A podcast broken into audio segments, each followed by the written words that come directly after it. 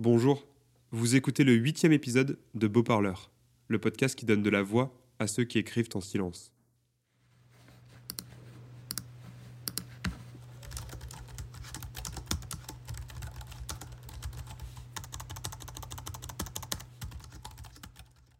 Aujourd'hui, je vous présente Arthur, 27 ans, qui recherche un nouveau taf, qui fasse moins tourner la tête et avec lequel il espère pouvoir entrer en résonance. Malgré le confinement, il a la bougeotte. Alors un coup la mer, un coup la campagne, un coup Paris, mais il n'y a pas si longtemps, il vivait à Berlin. Écoutez ce qu'il m'a dit. J'ai commencé à écrire vers 16 ans. Au début, c'est parce que je voulais à tout prix expulser hors de moi des émotions trop violentes sur le papier pour m'en débarrasser.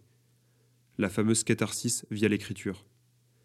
Puis j'ai pris goût à jouer avec les mots, à écrire des histoires, très souvent la mienne, des poèmes. Son texte s'intitule Chronique d'une légèreté retrouvée.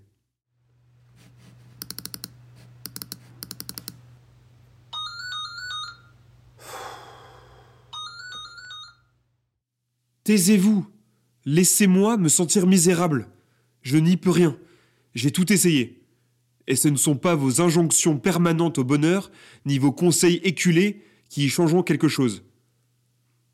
Non, Solène, je ne me lèverai pas à 6 heures du mat pour méditer.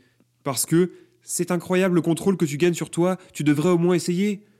Non, je ne veux pas manger ta spiruline, Martin. Pour ceux qui auraient besoin de se mettre à la page, c'est le dernier super aliment à la mode. Et si vous ne savez pas ce qu'est un super aliment, estimez-vous heureux. Elle n'y change rien. Voyager? Pour me changer les idées? Par les temps qui courent?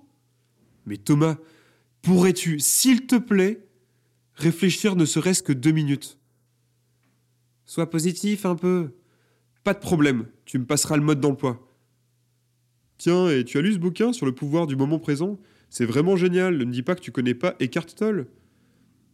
Si, François, je connais. Et justement, ce genre de bouquins qui te promettent monts et merveilles, cette sorcellerie des temps modernes que l'on appelle le développement personnel, ça me donne la gerbe, excuse-moi. Gardez vos conseils, je vous en supplie. Je suis morose, c'est comme ça.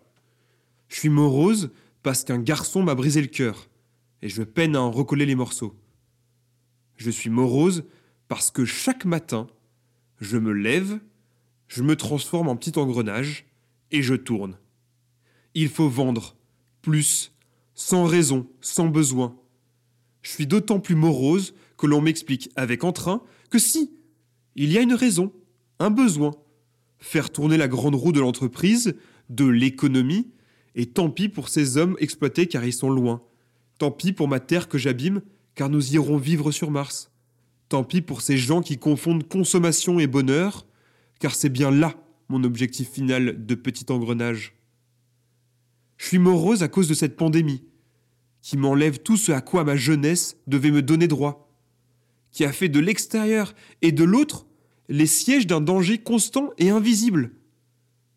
Voilà qu'on me masque la bouche, que je devrais me taire, la fermer, tout enfermer, tout cacher, pour affirmer avec un grand sourire que tout va bien? Non. Je vais le crier et fort. Je suis triste, malheureux, abattu, fatigué, lassé. J'ai le cœur lourd. Je crois que ça m'a fait du bien. À force de crier, me sentirais-je enfin un peu plus léger? Vraiment? Finalement, ce chien a l'air stupide. Ne pourrait-il pas m'arracher un sourire? dit Graham. Et si je m'arrêtais deux minutes pour regarder, vraiment, ce panthéon que je connais pourtant si bien, pour l'apercevoir chaque matin et soupirer Que c'est beau. 30 grammes. Courir attraper un train pour visiter sa tante préférée? 178 grammes. En profiter pour voir la mer sans penser à demain? 72 grammes poser un RTT, juste pour prendre le temps de lire un roman au soleil, même juste une heure, même s'il faut jouer au chat et à la souris avec la marée chaussée, pour laisser le soleil toucher le bout de mon nez, ne rien prévoir ensuite, se laisser porter. Un bon 130 grammes. Ah, il y a ce garçon qui vous faisait de l'œil. Ça fait 145 grammes. Je vous laisse les 15 grammes en plus, monsieur? Mais oui, bien sûr. Me voilà le cœur 435 grammes plus léger.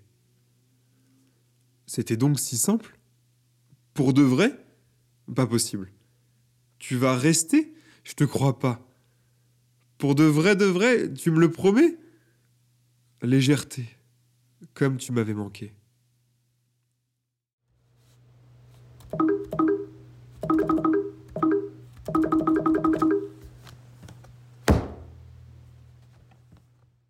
Je n'y écris rien de très original, je crois, dans le sens où, je pense, cette idée partagée. Ça fait un moment que je trouve que notre société nous impose d'être heureux, à tout prix, et souvent à celui de l'authenticité avec soi-même. Il faut être souriant, positif, tout le temps.